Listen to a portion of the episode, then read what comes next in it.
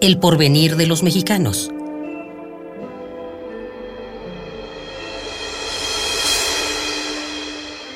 En una conocida composición dedicada al milenario libro chino de las mutaciones, el I Ching, Jorge Luis Borges nos sugiere que aunque el porvenir sea tan irrevocable como el pasado, que si se trata de un eterno retorno en la rueda del tiempo, aún sometidos a esa extenuante reclusión, no hay que rendirse.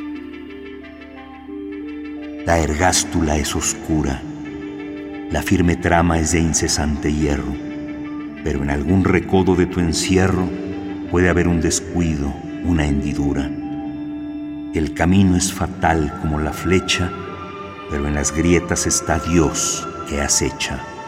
El porvenir es una conjetura, un trazo borroso y ambiguo donde acomodamos nuestros afanes así como nuestras incertidumbres. Pero como lo ha ilustrado el caso de Fray Servando, incluso la predicción mejor sustentada puede reservar sorpresas, vueltas de tuerca y giros inesperados. Las certezas características de la modernidad se han revelado ilusorias aquella concepción de la historia como ruta lineal y del progreso como camino arbolado a un desarrollo floreciente, no se antoja hoy sino uno de tantos futuros perfectos que, ingenuos, conjugáramos alguna vez en pretérito. Hoy sabemos que para alcanzar el desarrollo no nos podemos limitar a las metas que pueden establecerse en las variables económicas. El desarrollo exige que las instituciones funcionen y que los valores y actitudes se modifiquen es el único camino para alcanzar la igualdad, la justicia y el ejercicio de la libertad.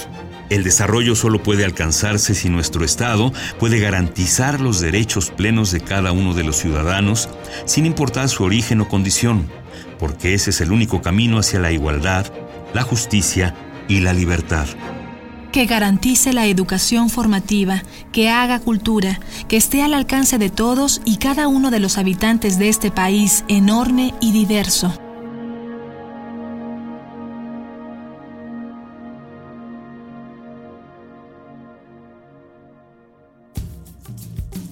Nuestro tránsito a una democracia plena, en marcha ya pero todavía incompleto, nos ha llevado a construir instituciones. Hoy tenemos que apuntalarlas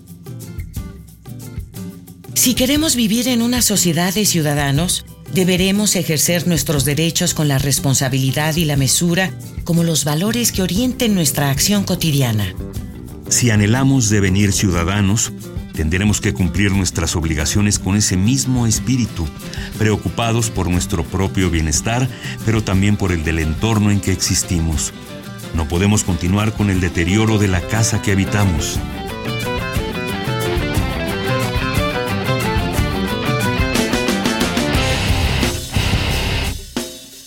En uno de sus poemas más preclaros, T.S. Eliot sostiene que el tiempo presente y el tiempo pasado estén quizás ambos presentes en el tiempo futuro y el tiempo futuro en el pasado contenido.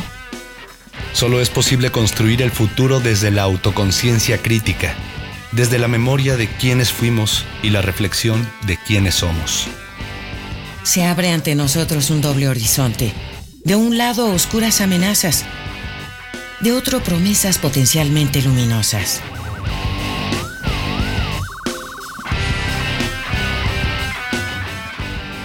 ¿Cuál es entonces el porvenir del pueblo mexicano?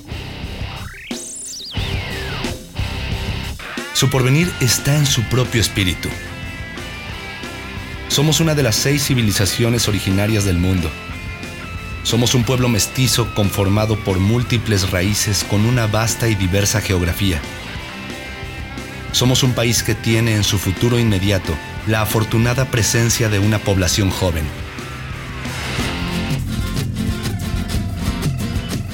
México es un país de gran fortaleza como lo muestra su vastísima cultura y su profunda y compleja historia.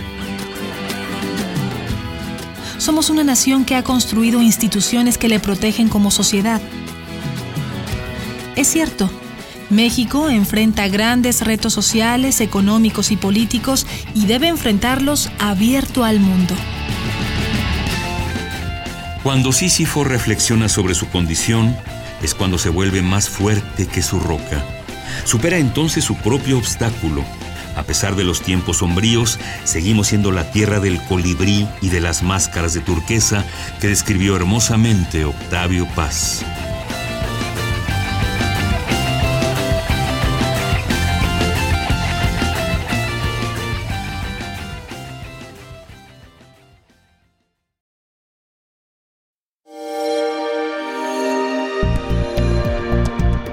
Descarga Cultura.